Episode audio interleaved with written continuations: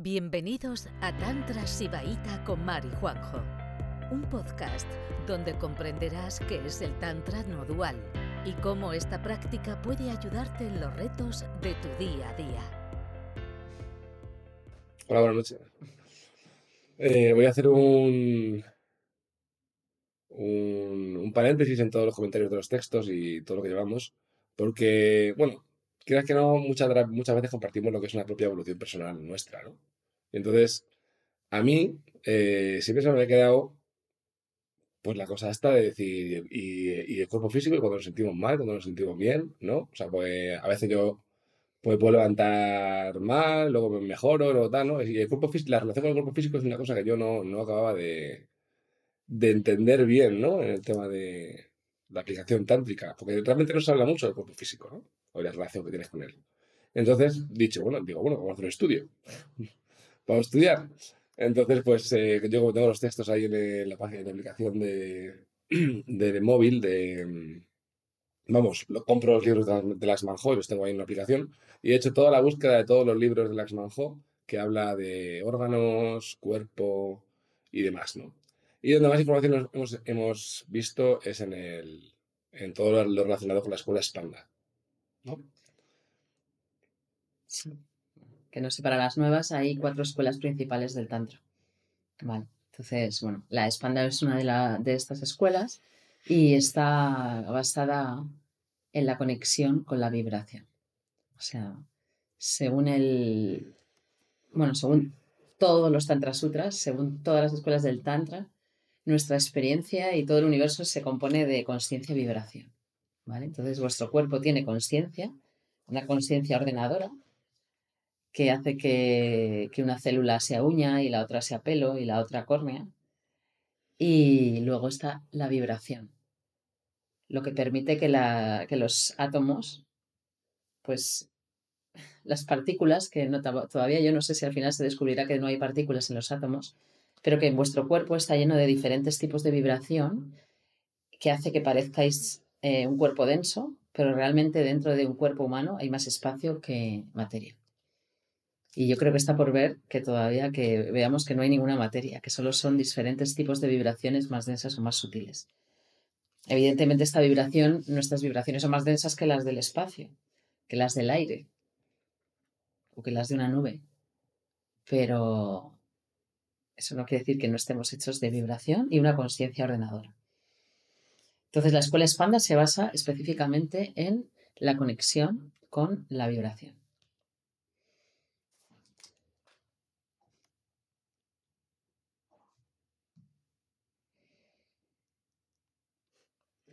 Sí, eh, conciencia y vibración, efectivamente. Qué listos eran, ¿eh? Qué listos. No hablaban de materia en ningún momento. No. Claro, Jamás hablaron de materia. Y... Claro, pues si tú coges, si tú coges una, una bajas, ¿no? Y dices una célula, ok.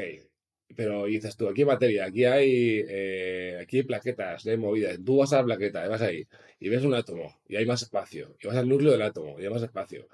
Y se creen que todavía hay quarks, o no sé qué, cómo se llaman así, que todavía hay materia. Pues si vas dentro de los quarks, van a encontrar más espacio, seguro, vamos. Entonces, bueno, hasta, hasta, hasta aquí nuestra, nuestra eh, divagación sobre la física cuántica. Sí. que al final no vamos a llamar tá- tántricos cuánticos como todo el mundo. Bueno, pero que realmente cuanto más se ha descubierto en cómo funciona el universo, más se parece a lo que decían los, los Tantra Sutras. Sí, sí, conciencia conciencia y vibración. Claro, nada, nada de que esto es un engaño y lo que hay detrás es algo completamente plano, perfecto, en amor, en armonía, en... Eso no, no lo dice ningún texto tántrico. De hecho, se opone. O sea, dice que eso es una manera de ver la vida totalmente errónea. Porque lo que estamos experimentando es, pues eso, conciencia y vibración. Y claro, el elemento vibración, ese elemento Sharki, es el que mete aquí un montón de locura en el universo. La conciencia ordenadora sí ordena, pero claro, luego la energía hace que todo sea, eh, esté en completo movimiento, en constante movimiento, bueno, y que, y que realmente las cosas no sean tan cuchi cuchi como dicen otras vías espirituales. O sea, que mientras haya un agujero negro que se traga una galaxia, eso de que todo está en perfecto amor y armonía, yo no lo acabo de ver. Los tántricas tampoco lo veían así. Depende de si es el agujero negro o la galaxia. Claro. Bueno, vamos a empezar. A, gra- a grano. Eh, la relación con el cuerpo físico. ¿Vale? Eh, ¿Quién de los que están aquí escuchando mm, tiene algún tipo de conflicto con cómo se siente por dentro o los diferentes estados por los que pasa el cuerpo? ¿Alguien tiene...? Vale. Ok, pues es muy importante. Esta conferencia es a conflicto o no conflicto, simplemente que no siente, pues, claro, quieras que no, cuando los textos te hablan de sentir el éxtasis por el hecho de estar vivo, ¿sabes? Quien no sienta eso, de, alguna manera, o porque no sienta nada, o porque haya mucha densidad o lo que sea, ahí siempre hay un conflicto, ¿no? Entonces. De hecho, es de los temas más que cuando abrimos a preguntas siempre es eso. Sí. Me duele no sé qué, siento una densidad aquí, eh, siento esta parte rígida, o sea, mm, casi todo el mundo que empieza a tener una relación con su cuerpo más sutil, ¿eh? a través de la práctica de una vida espiritual que incluye el cuerpo, lo primero que le empieza a preocupar es que no siente el éxtasis que espera, que a veces sentimos dolores, a veces sentimos densidad, a veces sentimos esas sensaciones, yo qué sé, de tener ansiedad o, o esta poca energía o lo que sea. ¿no? Vale. Pues la buena noticia es que tenemos la solución a todo eso. La mala es que hay que practicar. que, es una cosa que tenemos que tender a ello de manera continuada y con mucha pasión, ¿vale? Con mucha pasión tenemos que tender a lo que vamos a explicar. Bueno, em, para el Tantra, o sea, ni, realmente ningún texto tántrico habla del cuerpo físico, ¿vale? Ellos, los, los tantricas, para, para un tantrika el cuerpo físico es un conjunto de tattvas, ¿vale? Los tattvas, para quien no lo sepa, son las conexiones que tiene el cuerpo con la consciencia. Y hay 36 tattvas, ¿vale?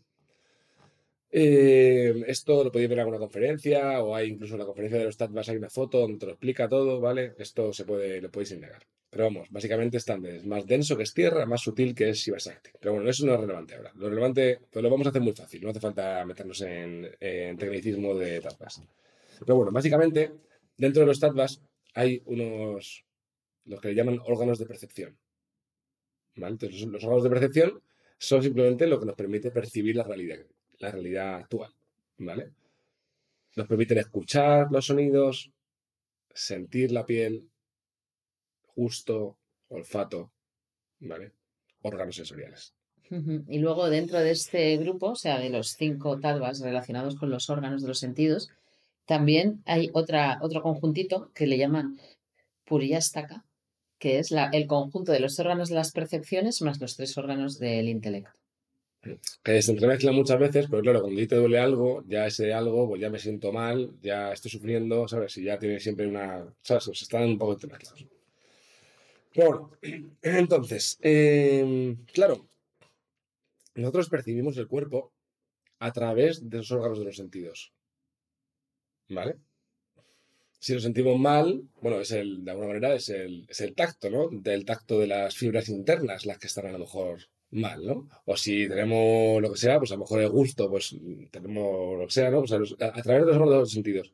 A partir de ahora, aunque haya varios órganos de los sentidos, como el tantra, para el tantra, los órganos de los sentidos a lo mejor no son tan, tan como nosotros los, los, pensamos, ¿no? Como gusto, sonido y tal.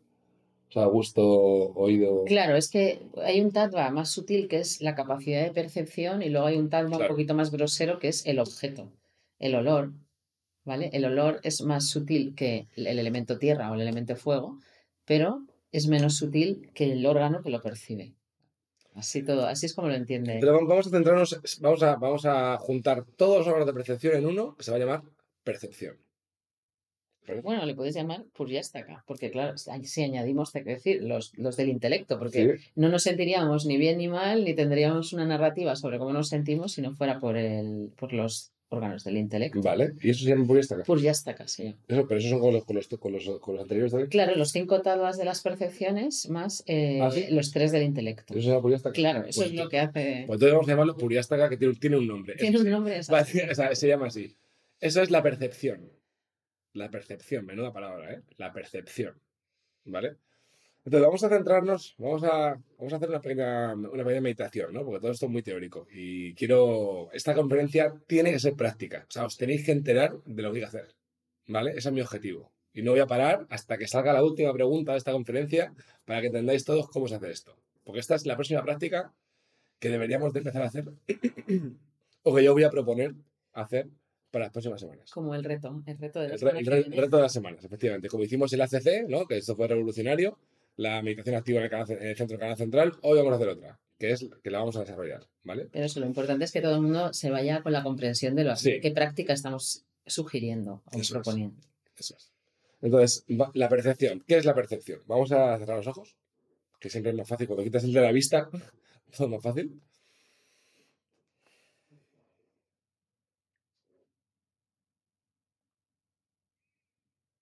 Y cualquier percepción sensorial, ya sea interna o externa.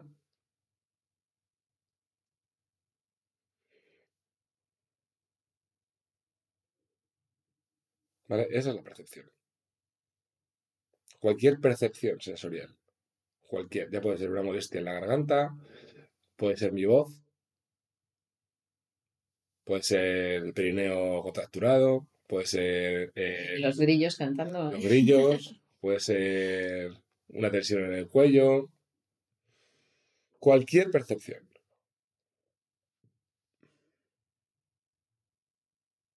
Te moleste, no te moleste, sea ligera o sutil. Cualquier percepción.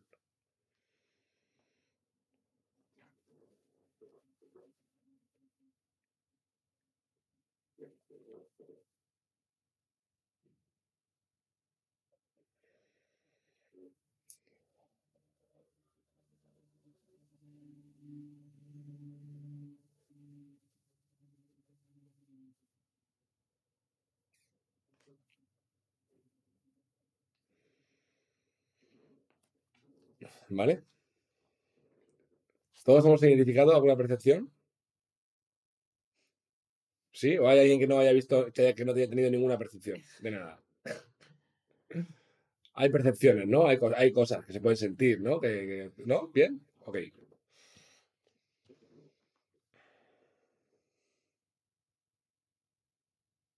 Vale. Esas percepciones eh, tienen los mismos atributos que el Shiva Nataraya. Es decir, esas percepciones emergen, se mantienen, están por algún tiempo y luego se destruyen, o sea, se van y se olvidan. Tienen esa, ese flujo, ¿vale? Entonces, lo que nos dice Laxman Ho en el comentario es las percepciones, y lo vamos a explicar de muchas maneras diferentes, ¿eh? Pero las percepciones emergen de un lugar. La percepción emerge del espanda. Que muchas, la mayoría de aquí que lleve más de dos semanas, sabe lo que es el espanda. El espanda muchas veces no te andaba, ¿no? Tienes esa vibración sutil. que es la vibración de la conciencia. ¿Vale? Pues todas las percepciones emergen del espanda. Y cuando se despegan del espanda, digamos que las percepciones se despegan del espanda porque las miramos de manera extrovertida. ¿Qué significa eso?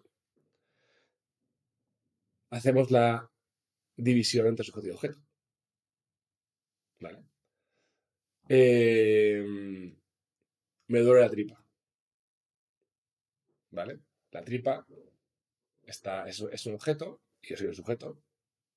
¿Vale? Entonces es como que hay una división y me duele la tripa. Yo, yo estoy en Y el dolor también, es, otra es otro objeto. Sí, sí, el- entonces, el, la- el dolor de tripa, ¿vale? Puede ser. O sea, emerge del espanda, emerge de la vibración, porque no puede emerger de otro sitio. Emerge de la vibración, se solidifica y mediante verlo como que me duele a mí la tripa, ¿vale? Mediante esa separación, se densifica, se separa del espanda, ¿vale?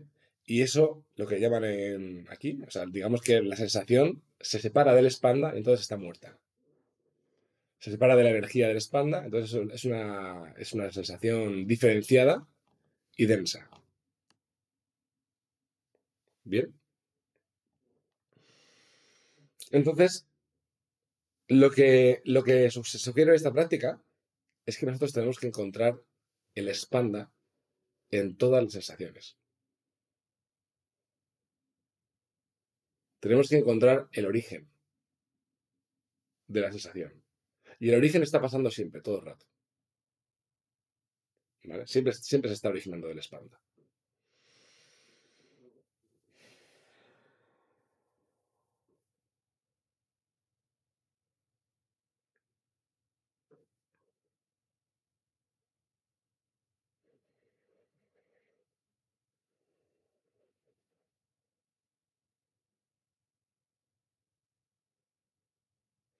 Cuando la sensación se separa del espanda,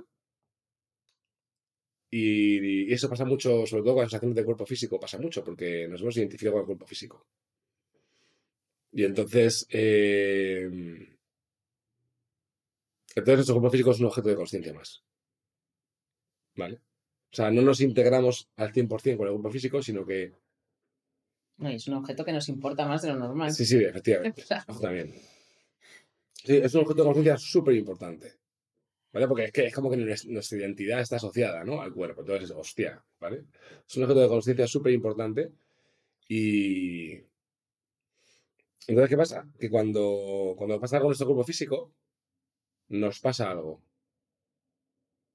O sea, ese objeto de conciencia tiene mucha relevancia y siempre, aunque creemos que está separado, siempre hay una separación entre objeto y sujeto. No sé si me estás, no sé si me entendiendo. Siempre hay una separación, me duele algo. O sea, está el dolor de la parte del cuerpo y luego estoy yo. ¿Sabes? Es que tela con la, con la historia, ¿eh? O sea, me duele mi garganta. La garganta, que es mía, el dolor de la garganta, que es mía, y luego estoy yo. ¿Vale? O sea, parece que no hay dualidad, pero hay una dualidad de la hostia. ¿Vale? En lugar de fusionarnos con la percepción del dolor, ir directamente al, proceso dolor y buscar el origen de ese dolor dentro de la percepción misma. El ser vivo dentro de la percepción misma.